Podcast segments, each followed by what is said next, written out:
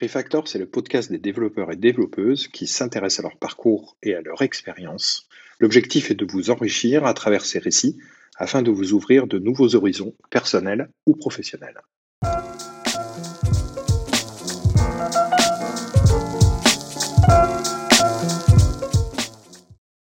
Alors j'ai le plaisir de recevoir aujourd'hui pour ce premier podcast de Refactor et je leur remercie Joris qui est un jeune développeur web full stack alors Joris, merci d'être venu euh, à ma rencontre euh, et de participer un peu comme un cobaye. Alors toi, euh, ton premier souvenir de, l'informatique, parce que c'est ça qui est intéressant quand, tu, quand tu réfléchis, que tu te remémores un petit peu tout ça, ça a été comment ta première rencontre avec l'informatique? Alors, je pense qu'il va falloir en, donner deux, puisque au tout début, un peu comme tout le monde, pour moi, l'informatique, c'est tout ce qui touchait l'ordinateur. Euh, quand on avait un problème avec son ordinateur, on allait voir euh, l'informaticien. Euh, donc, je vais dire qu'au début, c'était alors pour, pour jouer et avoir joué beaucoup à des jeux vidéo, principalement sur PC, j'adorais monter, démonter mes ordinateurs. Donc un peu mécano, un peu mécano quoi. Ouais. Et, et, pour moi, l'informatique, c'était c'était ça. Puis après, un peu plus tard, toujours lié aux jeux vidéo et notamment à Minecraft, euh, qui est un jeu qui est développé en, Java. Il était question de faire des, des, modes dessus. Et si on voulait pousser les modes, il fallait rentrer dans le code Java. Et c'est là que j'ai découvert l'informatique, euh, la science de l'information en fait. Qui avait quel euh, âge à cette époque-là? À cette époque-là, j'étais plus vieux. C'était c'était c'était en première année de chimie, puisque mon parcours est un peu particulier, première année supérieure d'études de chimie. Donc c'était bien plus tard. Euh, après, après mon bac, ainsi de suite, où pour, euh, pour moi, là, j'ai vraiment découvert l'informatique euh, au sens propre. Et c'est là que, quand je me suis rendu compte que la chimie ne me plaisait pas plus que ça, pourquoi ne pas en faire son métier? Enfin, j'aimais bien faire ça sur mon temps libre, c'est dommage de ne pas en profiter. de pas en profiter à côté. C'est là que j'ai découvert l'informatique au sens propre, c'est-à-dire la science de l'information, le traitement de données, l'affichage, la restitution de données, ainsi de suite. Donc, tu as commencé par, de la, as commencé par ton parcours par, de, par, par des études de chimie? C'est ça. Euh, mon idée de base était de rentrer euh, dans, dans l'armée de terre en tant que pilote d'hélicoptère. Euh, après quelques formations dans l'armée, je me suis rendu compte qu'on y accédait plus facilement avec des études, avec des diplômes, mmh notamment un bac plus 2 ou un bac plus 3 dans n'importe quel domaine. Et j'hésitais également à devenir prof de physique-chimie, donc je me suis dit, bon, bah, je pars en fac de chimie. Et, Et puis bon, on verra bien ce que je choisirai, mais ça m'ouvre les deux portes auxquelles euh, je vais accéder. Et alors, au bout de combien de temps tu t'es aperçu que, euh, au bout de combien de temps tu t'es aperçu que ça te, te plaisait pas, quoi, finalement? Alors, j'aimais bien être pouponné au lycée, on va dire. Donc, du coup, arrivé à la fac, je me suis très rapidement rendu compte que c'était pas du tout ce qui me plaisait. Donc, je suis parti en DUT chimie. Donc, je fais un an de fac chimie. Ensuite, je suis parti en DUT chimie première année. Et là, je me suis rendu compte que le DUT me plaisait, mais pas de la chimie en fait. Euh, le problème, c'était pas tellement la façon d'apprendre, mais c'était plus le contenu et donc, du coup, vu qu'il y avait pas mal de passerelles, passerelles à l'IUT, je suis parti en IUT Info. À Montpellier? À Montpellier. Ok. Et, qui est assez réputé, cette IUT, hein, je crois. Oui, alors en chimie, il était vraiment très réputé. c'est d'ailleurs un peu ce qui m'avait un peu déplu parce qu'il voulait surtout former des ingénieurs, alors que c'était quand même un DUT. en informatique, toutes les portes étaient ouvertes, même s'il conseillait quand même d'avoir au moins un bac plus 3 avec la licence pro qui est, qui est à l'IUT également. Donc, donc voilà. Donc, tu fais ton DUT d'informatique, euh, donc deux ans. Euh, et là, tu, commences vraiment à toucher, euh, à toucher au code, différents langages de programmation, l'algorithmique, réseau. C'est ça. Au réseau aussi, enfin tout ce qui est, on va dire, tout ce qui est archi-système et réseau également. Une partie qui me plaisait pas, pas plus que ça. Je m'orientais plus sur du, du dev, des gestions de projet, ce qui me plaisait le plus. Mmh et, donc, suite à ça, j'ai décidé de faire une école d'ingénieur. j'ai décidé ça assez rapidement, je pense au milieu de la première année de débuter. ce qui est assez important puisqu'il faut quand même avoir un bon dossier pour pouvoir y accéder hors concours, enfin directement sur dossier en sortant de l'IUT. Oui, parce que c'est une passerelle, hein, c'est ça? Il faut, il faut une équivalence, ouais. C'est ça, il n'y a, pas, vraiment de concours à passer. Enfin, c'est un, concours, mais qui est à part. On n'est pas sur le concours euh, des grandes écoles ou des concours après euh, post-prépa. Donc, euh, c'est un peu différent. Donc, c'est principalement grâce au dossier. J'avais visé deux écoles principalement, Polytech à Montpellier et, l'école des mines à Alès. il faut savoir que j'étais très attaché à la région de par mes activités à côté. Ouais, on en parlera tout à l'heure, justement. On en parlera. C'est très important. Ça, ça, me définit presque plus que, on va dire, mon parcours professionnel, je pense. Mais, mais du coup, j'étais très attaché à la région. donc, c'est un peu comme ça que j'ai choisi mes écoles, finalement. Et j'ai été pris aux deux, à Polytech Montpellier et à l'école des Mines d'Alès. Et j'ai choisi l'école des Mines d'Alès parce qu'ils proposaient la formation en apprentissage. Et il faut dire que ça faisait quand même 4 ans que j'étais dans les études supérieures. Et à la base, j'étais parti juste pour un bac plus 2, donc ça commence à faire. Donc je voulais un peu basculer dans la vie pro et, et franchement, c'était le, choix, le bon choix, l'apprentissage. Ouais, pour toi, l'apprentissage, ça permettait de, de vraiment sortir de ce carcan un petit peu des études et, et mettre une pincée d'entreprise aussi. Ouais, complètement. En fait, ça permet d'avoir euh, d'avoir les deux facettes, d'avoir le côté euh, éducation, éducation nationale, euh, enfin les, études en général, et le côté aussi professionnel et voir ce qui est appliqué, ce qui n'est pas appliqué, parce qu'il y a beaucoup de choses qu'on voit dans les études qui sont très théoriques et qui peuvent pas du tout être appliquées dans un milieu pro. Mmh. donc c'était ça, c'est vraiment la partie super intéressante. Et puis ça permet aussi de voir le métier. Euh, tu fais ton, justement, tu fais, tu fais ton apprentissage euh, dans, quelle entre, euh, dans quelle entreprise, dans quel type d'entreprise Et puis, finalement, tu, tu fais quel, quand, on, quand on est comme ça en apprentissage en début d'école d'ingénieur, on fait quoi finalement? On, on, est bon à faire quoi? Alors, moi, j'ai fait mon apprentissage dans l'entreprise CGI, une, grosse SS2I canadienne. C'est à peu près 75 000 personnes dans le monde. donc, une ESN, enfin ESN, SS2I, une grosse société de prestation de services donc j'ai fait mon, apprentissage dans cette entreprise parce que bah, vu que je savais déjà que je voulais faire plutôt un apprentissage, j'ai recherché mon stage de DUT dans cette idée-là. Et j'ai fait mon stage de DUT chez CGI dans cette idée-là de commencer un projet que je pourrais potentiellement continuer pendant, pendant l'apprentissage. C'était un, site vitrine de tous les produits développés par CGI France. Le but, c'était de tous les regrouper dedans pour une espèce de portfolio de projets avec les technos, les différentes contraintes, Enfin, mon but, c'était de faire ce, projet en CMS euh, avec euh, WordPress puis Drupal. et donc, du coup, de monter en compétence, moi, sur le web et là-dedans, puisque mes formations n'étaient pas très orientées web quand même, mais plus dev logiciel ou architecture euh, système et réseau.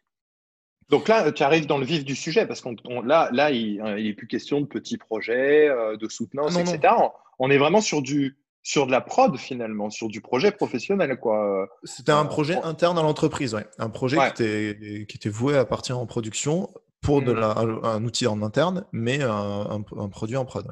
Si je peux me permettre, Joris, à ce moment-là, euh, quand on a ton âge et qu'on arrive dans ce genre de truc et qu'on te demande des choses que tu n'as pas jamais faites finalement euh, dans un environnement professionnel, pression, pas pression, est-ce que tu te souviens d'un petit peu de ça Comment tu as abordé au début, j'étais complètement perdu. Je savais pas trop. Euh, je savais qu'il fallait que j'aille faire ça. Donc pendant deux, deux trois semaines, on m'avait mis d'abord dans une équipe qui travaillait sur des technos un peu similaires, où j'étais plus en observateur. Je, je, réglais deux trois tickets euh, en réfléchissant euh, au projet sur lequel j'allais devoir travailler.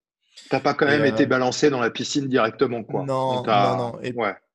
et puis j'ai travaillé avec un, un, un archi qui était au top.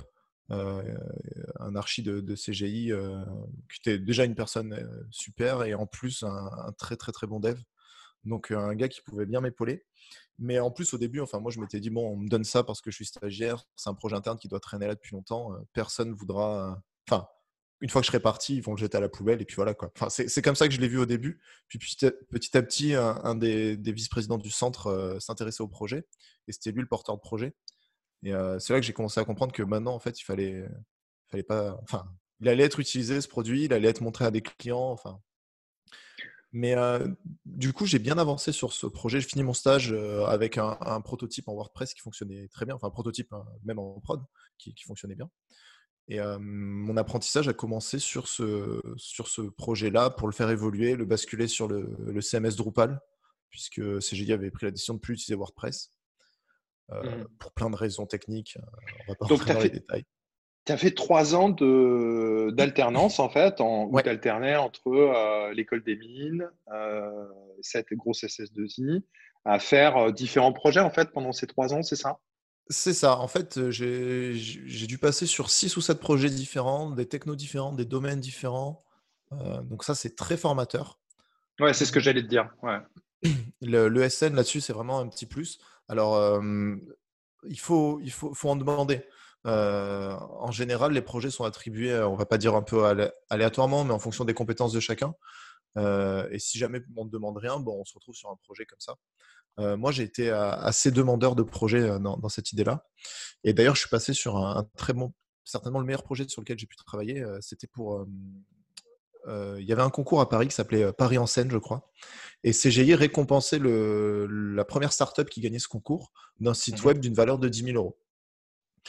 Et, et, donc, du coup, ils m'ont mis dessus sur ce, projet-là. Donc, une fois de plus, un projet, là, pour le coup, en WordPress. C'était peut-être ma deuxième année d'apprentissage, début de ma deuxième année d'apprentissage. Donc, excuse-moi, un projet, euh, un projet de site euh, de 10 000 euros développé par un étudiant.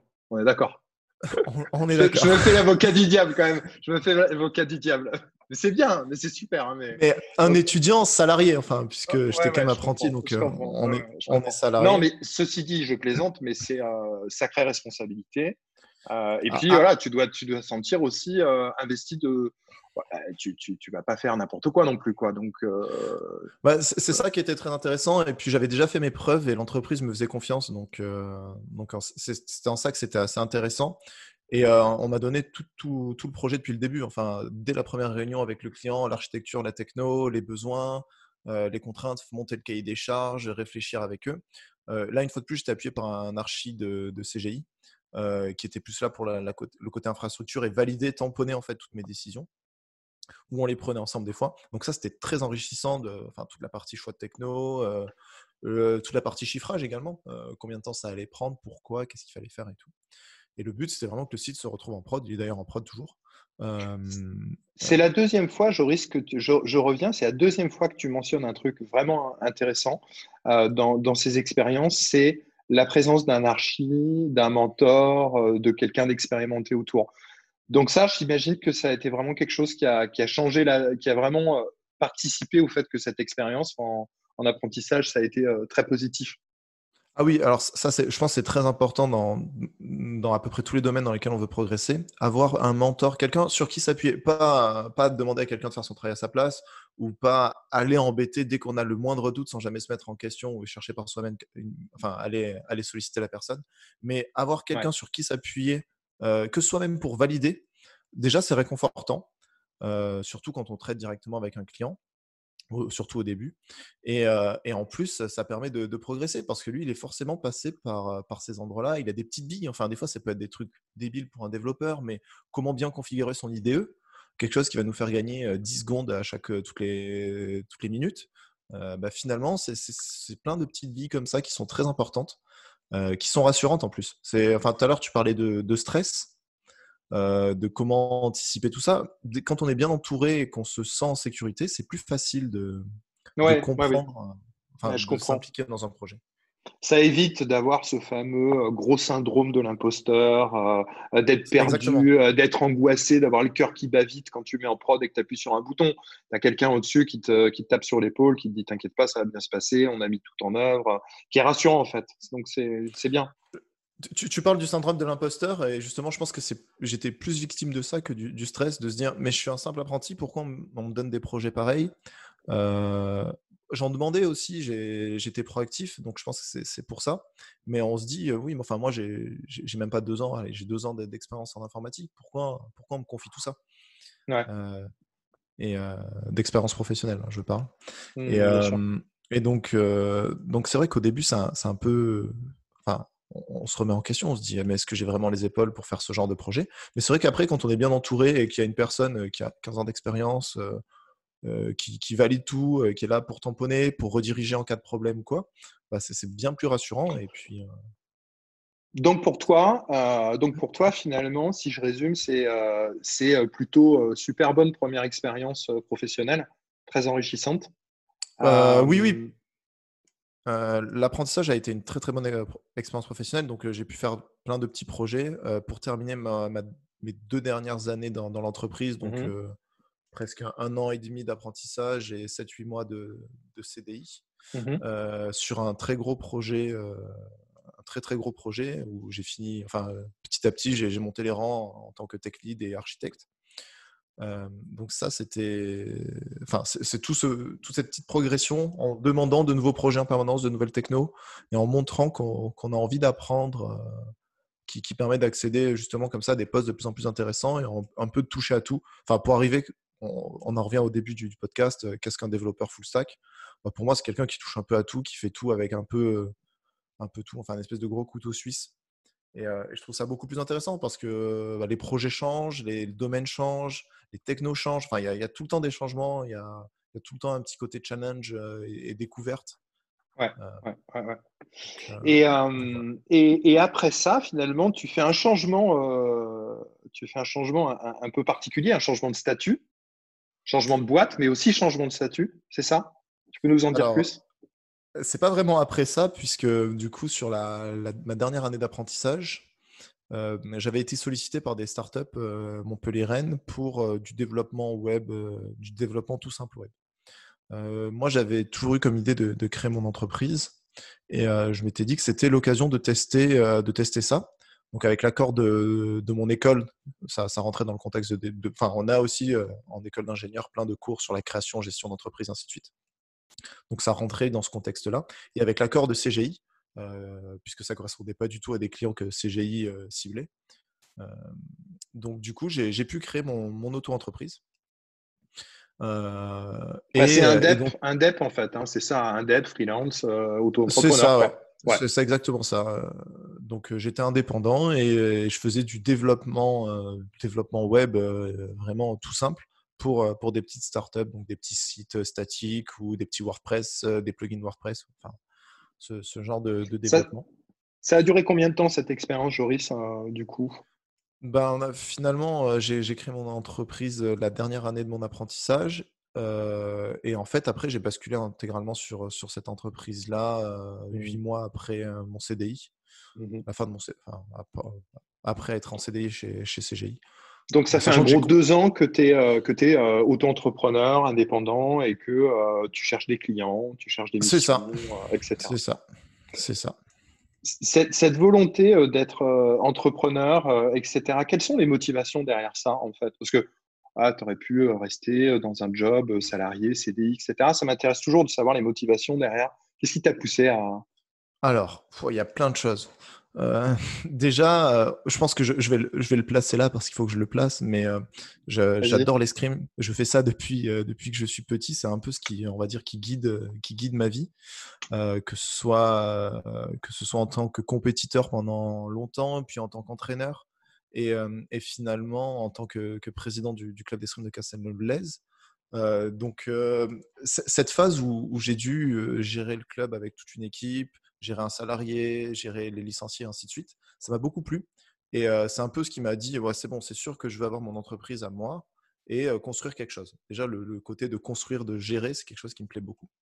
Et en plus, j'avais envie de gérer plus mon temps. Je trouvais que les, entreprises, enfin, je trouve toujours que c'est le cas, on est un peu trop fermé alors que l'informatique, c'est quand même un, domaine qui est en avant sur plein d'autres domaines, presque à la pointe de la technologie, en tout cas sur la technologie numérique. Et par contre, sur les façons de, management, de gestion du travail, ainsi de suite, on est, on est encore un peu flex.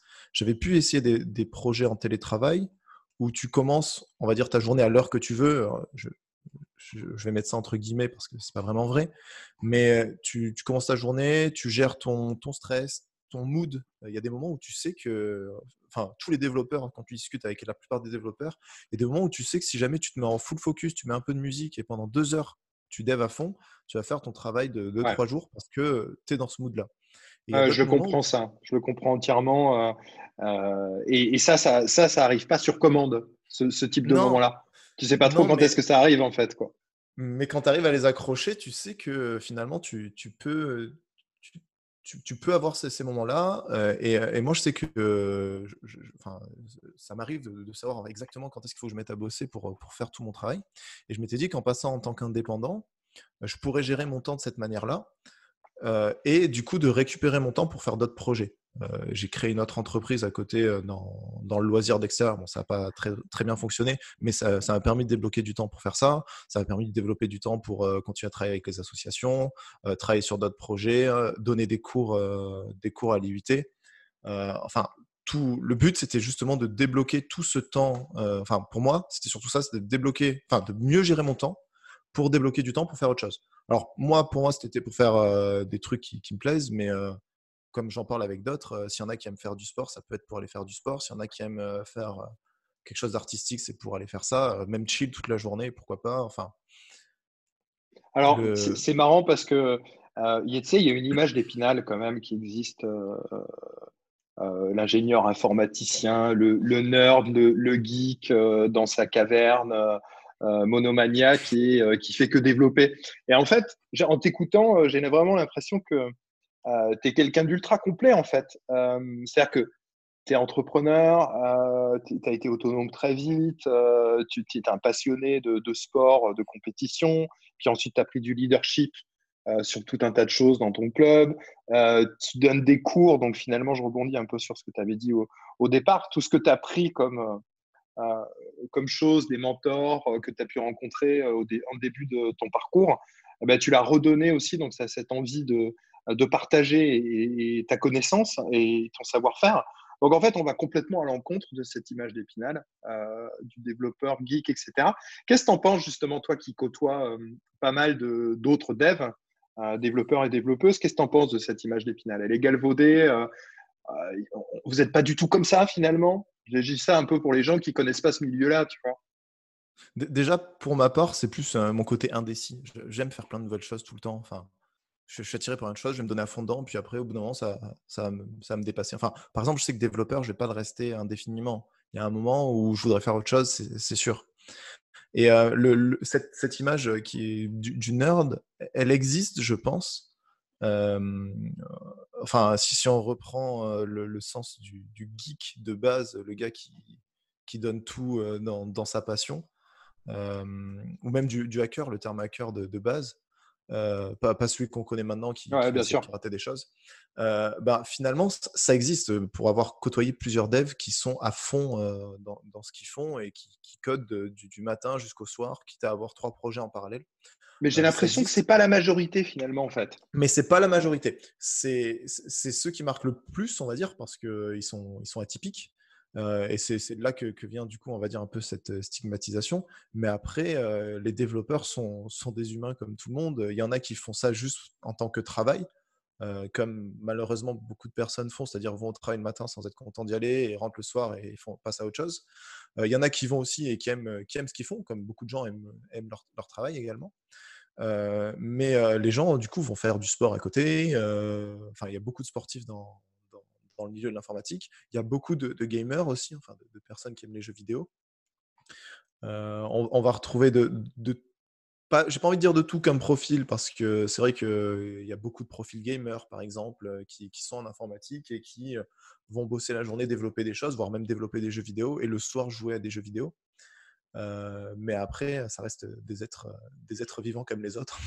Ouais, il faut dire que tu raison, mais il faut dire qu'en fait, euh, le jeu vidéo est une grosse porte d'entrée parce que finalement, euh, quelque part pour toi, ça a été une porte d'entrée. Euh, moi, j'en connais aussi de nombreux développeurs et développeuses qui ont été gamers avant, qui rentrent dans l'informatique, découvrent comment c'est fait derrière le jeu vidéo, voire en code eux-mêmes. Et puis par la suite, ils continuent d'ailleurs à être gamer, euh, parce que je pense que c'est quelque chose qui, qui reste souvent, peut-être pas avec la même fréquence et tout. Donc euh, je, je, suis entièrement d'accord avec toi. Moi, j'ai, je suis un peu contre cette image d'épinal. J'ai plus souvent rencontré euh, des gens très très riches en termes de, de diversité d'activités, de, et souvent des gens peut-être pas trop dogmatiques justement, plutôt assez ouverts. Après, ouais, vas-y. Je, pense que c'est un peu la base de, l'informatique quand même, parce qu'on on est dans un domaine qui évolue très très vite. Il faut avoir envie d'apprendre, il faut avoir envie d'évoluer en permanence. Euh, on peut pas être réfractaire au, changement en travaillant en informatique. Euh, les technologies, il y en a plein qui sortent euh, de nouvelles. Les, pratiques, enfin tout évolue. si on remonte en, en, 1960, on a la préhistoire de l'informatique. Alors que si jamais on remonte en, zéro, en zéro, en l'an zéro, les routes, on en construisait déjà. Et y a, ça n'a pas beaucoup évolué, tu vois. Enfin, tu vois ce que je veux dire? Si tu travailles dans, le bâtiment, c'est un métier qui existe depuis très longtemps. Mmh. L'informatique, la préhistoire de l'informatique, c'est encore très récent.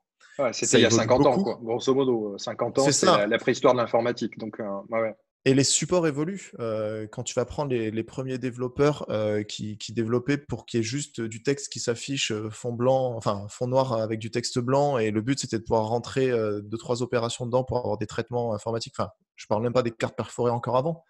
Et maintenant, on a des choses avec lesquelles on peut interagir avec nos doigts directement en touchant l'écran. bientôt, ça sera peut-être des hologrammes. on bougera, enfin, c'est déjà un peu le cas. On bougera devant des, capteurs qui, donneront, enfin, qui donneront des mmh signaux. Mmh. et donc, il faut, il faut s'adapter au support, il faut s'adapter aux technologies qui vont avec et aussi aux besoins des gens. Donc ça, si tu veux dire ça, si, si, je reprends ce que tu veux dire, c'est fatalement, ça oblige à avoir une sorte d'état d'esprit qui est, euh, comme c'est en perpétuel mouvement et que c'est euh, ma profession, euh, mon job, etc. Il faut que je reste collé à la technologie. Ça m'en vient à faire une transition. Comment tu fais ta veille, toi? Comment tu, si tu peux donner deux trois conseils justement à ceux qui nous écoutent? Alors ma veille quand ça, dépend, ça dépend vraiment des moments et de, mes phases. Donc il y, a des moments où je faisais de la veille juste en lisant un petit article tous les matins euh, sur Medium, HackerNoon, enfin des, supports euh, de, ce genre-là. Euh, un article soit sur des technos, soit sur des, méthodes de management, ce qui me passait par, par là, on va dire, un peu dans le fil de suggestion. Et je j'essayais de lire au moins un article par jour. En général, j'accrochais, donc j'en lisais deux, trois qui étaient suggérés à côté.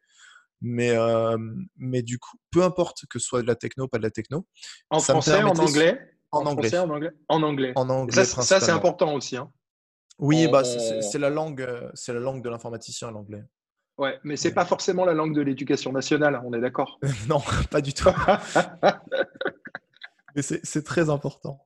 Ouais, mais, mais du coup, je lisais ces articles. enfin, pendant un moment, je faisais beaucoup ça. Et ça permet surtout de survoler des technos. Euh, il y a quelqu'un, par exemple, qui va avoir passé 60, euh, 80 euh, heures à décortiquer une techno, à faire des, projets tests. Il va avoir écrit sur son blog ou un petit article sur HackerNoon, Medium, je ne sais pas quoi. il va y avoir écrit en quelques dizaines, voire centaines de lignes, ce qu'il a ressenti, les avantages qu'il a trouvés par rapport à d'autres technos qu'il a utilisés, et ainsi de suite déjà, ça me permettait de faire un, me faire un avis sur beaucoup de technologies sans même pas les avoir essayées en fait. J'ai vu deux trois retours de, gars qui se sont cassés les dents dessus ou pas. Et euh, donc déjà, ça me permet de gagner du temps sur ma veille. Euh, et une finalement quelque chose très rapidement. Et après, tu décides de plonger ou pas sur un, sur un thème technique qui va t'intéresser ou pas. C'est ça. Et dès que je trouve une techno où je me dis, ah là, il y a du potentiel, et puis en plus, ça colle avec mes idées. Donc j'ai plein d'idées de projets qui traînent. Euh, donc j'ai des idées de projets, il y a un cahier des charges qui est rédigé en entier des idées d'entreprise, il y a un cahier des charges, un business plan qui sont rédigés presque C'est vrai Tu as, un petit notebook où euh, dedans, tu as, des idées, euh, des idées prêtes. Joris euh, mai 2020, Joris juin 2020. Exactement. J'ai des, dossiers, j'ai des dossiers où j'ai un titre, un titre de livre, un titre de jeu vidéo ou juste une, idée. Et autant j'en ai qui sont poussés, d'autres qui sont pas poussés. Et quand même bien organisé, quoi. Es quand même bien organisé, quoi. Ouais. Je prends une petite techno comme ça et euh, je me dis ah cette techno me plaît. Tiens j'ai tel projet qui collerait bien à la techno. Euh, là le dernier en, date c'était euh, je voulais faire un réseau social dédié à l'airsoft donc une discipline que je fais à côté. Il n'y a pas de réseau social dédié. C'est un peu galère pour trouver des parties trouver des gens avec qui discuter du sujet et tout. Et il y avait une techno native script notamment qui me plaisait. Je me suis dit bah vas-y je me lance dedans et je fais mon front je fais mon back je fais mon back en Node.js vite fait comme ça un POC. J'ai découvert la techno comme ça en fait et le projet bah il traîne comme ça au fond de mon ordinateur, mais euh, il n'est jamais fini. Mais... Ce que je trouve absolument génial avec ce boulot euh, de, développeur ou d'ingénieur logiciel, c'est que, en fait, tu as une idée, tu la codes. Grosso modo, c'est un peu ça. C'est magique, quoi. C'est euh, comme un, charpentier, il a une idée de meuble, il, il, le fait, quoi. Donc, toi, tu as une idée, tu, tu, le codes. Bah, c'est ça pour avoir fait de la chimie, tu peux pas te dire euh, chez toi le soir quand tu rentres, ah, j'ai avoir une idée de réaction, je vais la faire. Non, il te faut une note aspirante, il faut des produits chimiques, il te faut un labo. Euh, par contre, quand tu es développeur, tu peux te dire, ah tiens, je vais avoir cette idée, tu prends ton ordi euh, et, c'est parti. Quoi. tu peux créer des trucs. Et ça te permet d'apprendre les technos que tu fais en fait au final. c'est ça, de les apprendre, de les découvrir, de savoir si ça, si ça t'intéresse de partir sur la techno ou pas. Et aussi, du coup, de proposer les technos. Enfin, moi, au début, c'était ce que je faisais, surtout avec les startups, c'était plus de les aider sur le choix technologique, architectural et ainsi de suite. Et, et d'avoir survolé pas mal de technologies, ça permet déjà d'en éliminer quelques-unes. Et, et, aussi de dire, bah, c'est vrai que cette architecture collerait bien à votre projet, surtout qu'on a vu tel tel projet qui fonctionne comme ça. S'inspirer des, des, grands aussi, c'est assez important. Ouais. des, gros, des, gros, sites qui prennent des décisions. Enfin, là, si on prend Google qui a décidé de passer tout en monorepo, pour stocker tout son code de tous les projets parce que c'était le bazar pour monter les versions.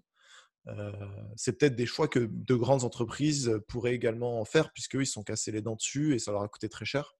Mmh Donc, je pense qu'aussi avoir une vision comme ça de, deux, trois petits articles, des fois, enfin, juste par exemple, pour savoir ça, il suffit d'avoir lu un article qui fait huit lignes et on sait que Google est passé en monorepo. Pourquoi, comment, quels sont les avantages, sans jamais avoir testé le monorepo ou sans jamais avoir fait quoi que ce soit dessus. Donc, pour toi, la veille, c'est quelque chose d'indispensable. On ne peut pas passer à côté en tant, que développeur, quoi, développeuse. Au début, au début ça, ça, peut paraître un peu chiant. Enfin, moi, je me rappelle quand j'étais encore en cours, se dire, oh, il faut encore apprendre des choses, pourquoi je vais faire de la veille? Et après, au bout d'un moment, c'est un peu de curiosité.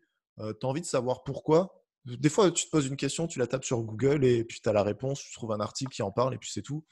Euh, mais euh, enfin, ça peut être des questions débiles qui peuvent t'arriver aussi tous les jours. pourquoi, pourquoi les feuilles sont vertes Et puis tu tapes la question à Google, Google te donne une réponse et puis voilà. Et Léonard de Vinci qui se posait euh, la question euh, de pourquoi euh, tout le temps, tout le temps, tout le temps, et, qui pouvait rester une journée entière à aller regarder un oiseau battre des ailes à côté d'une petite mare et il dessinait les oiseaux dans toutes les, dans toutes les positions possibles pour pouvoir imaginer par la suite ces machines, etc. C'est peut-être un peu la vision de l'ingénieur au final. J'aimerais revenir sur un truc parce qu'on arrive presque à une demi-heure et, c'est vrai qu'on pourrait parler des heures et des heures. quelque chose d'intéressant, c'est que tu donnes des cours Mmh donc à l'IUT, et je crois qu'il y a un projet aussi pour en donner euh, peut-être à l'école des mines aussi, revenir là-bas. Enfin, tu m'en avais parlé, il me semble.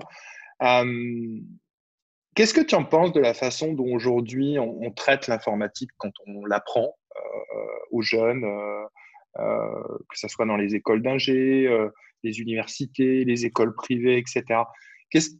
Quand, quand, toi, tu donnes tes cours à, à finalement, sur quoi tu, appuies? Quelles, quelles, sont un peu tes méthodes pédagogiques, tes petites astuces quoi? Bon alors, moi, j'ai, enfin, j'ai vraiment pas accroché à l'éducation nationale euh, depuis, euh, depuis le collège, je pense. Non, mais tu es un euh, rebelle, es un rebelle, ça se voit. mais c'est quelque chose qui me frustrait, qui me frustrait beaucoup, puisqu'il y avait des moments où j'avais envie d'apprendre et j'apprenais rien. Il y avait des moments où j'avais envie de faire autre chose et j'étais obligé de, de, me forcer à apprendre. Et, et, en plus, il y avait beaucoup de choses, je ne comprenais pas pourquoi je le faisais. et donc, du coup, là, en tant que, prof à l'IUT, j'ai beaucoup axé mes cours sur l'utilité de, ce qu'on faisait. pourquoi est-ce qu'on va apprendre tel paradigme ou telle façon de coder alors qu'il y a déjà des, frameworks ou des, des outils qui le font à notre place? Et qu'est-ce que ça va nous permettre de débloquer comme, euh, comme façon de réfléchir, ainsi de suite, plutôt que de dire, bon, apprenez ça par cœur, c'est bien, et au pire, vous l'oublierez. Et, et j'ai beaucoup aussi axé mes cours sur, au tout début des cours, j'ai demandé à tous les élèves ce qu'ils voulaient faire, pourquoi ils étaient en DUT. donc, il y en avait qui ne savaient pas pourquoi. Il y en avait qui voulaient être dans la gestion de projets en informatique, d'autres qui voulaient, qui voulaient devenir développeurs, d'autres qui voulaient être architecte, architecte système et réseau, et ainsi de suite. Et donc, après, sur tous ces petits groupes que j'avais pu identifier, je leur ai proposé sur mon cours, qui était un cours PHP Web, des axes qui, étaient liés à, à ce qu'ils voulaient faire après. Mmh. L'architecte, par exemple, allait plus se concentrer sur la partie bah, hébergement et ainsi de suite, même mmh s'il ne comprenait mmh pas trop la UI, mais au moins il était intéressé par le, par le cours. Peut-être qu'il n'a pas donné, il n'a pas compris 100% du truc, mais il en a compris 40. Alors je suis sûr que si jamais j'avais dit, bon, bah, c'est un cours de PHP, on va faire du web, lui se soit dit, bon, web, ça m'intéresse pas, 0%, ça me va très bien, je vais en rester là. Ouais, parce que tu as touché la corde sensible qui les intéressait finalement. Ok. Et, qu'est-ce que qu'est-ce que tu en retires des, des, cours que, que, tu peux donner et puis je pense qu'on ça, sera, ça pourrait être peut-être le, mot de la fin, mais qu'est-ce que tu peux retirer personnellement et professionnellement parlant de, de donner ces cours à l'IUT, etc. De...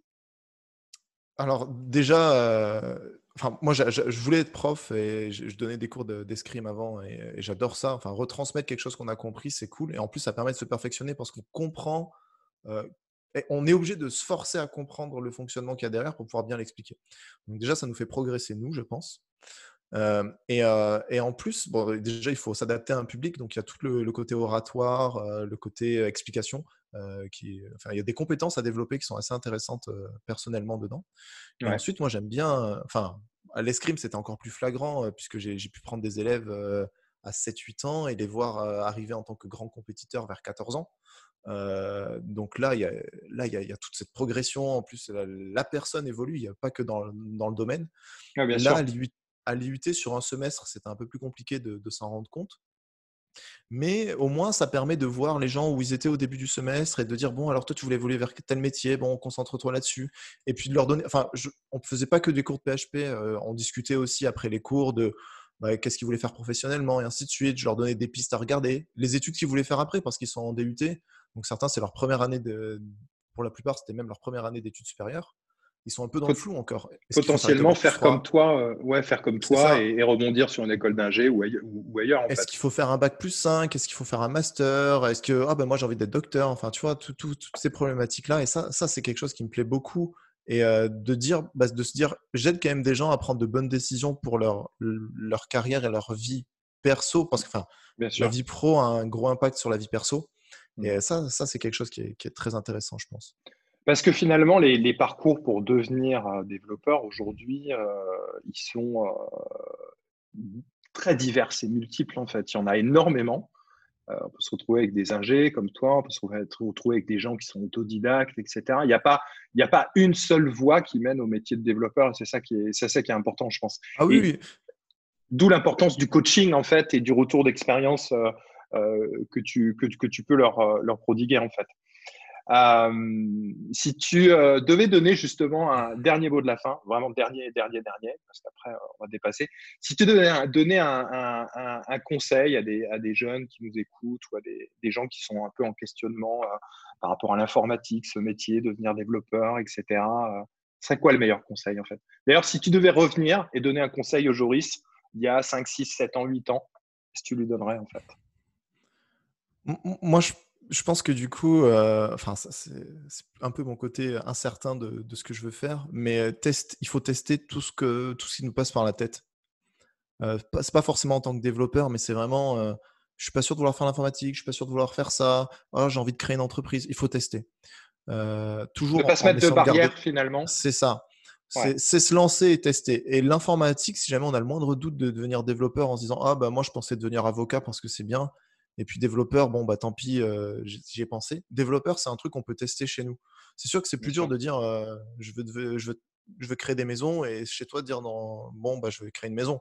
Je veux tester la chirurgie, la chirurgie euh, cardiaque. C'est un peu compliqué. Ça a quand même besoin de 15 ans au départ, on est d'accord. Mais développeur, en même pas trois mois, tu peux, en suivant un tuto, en suivant des cours, arriver à un truc. Ça sera pas mis en production, ça sera, ça fonctionnera bancalement, mais tu auras découvert déjà une partie du métier. Ça permet de goûter, ouais. Mmh. Ouais. Ça, c'est cool. C'est quelque chose qu'on peut pas faire avec tout. Pareil, euh, les gens qui disent je veux devenir développeur jeu vidéo, mais je sais pas si ça me plaît. Il y a, y a, plein d'outils, euh, Unity et ainsi de suite, qui vont permettre de développer assez rapidement un micro jeu vidéo. et euh, en quelques temps, tu peux te lancer dedans sans problème. Et c'est ça qui est beau aussi dans l'informatique, c'est l'open source, ce côté de partage, où il y a plein d'outils qui sont libres, libres d'accès, libres de droit, euh, qu'on peut prendre, qu'on peut utiliser et construire des choses avec. Ouais. Écoute, Joris, je te remercie euh, énormément de t'être euh, prêté au jeu de ce premier épisode de Refactor.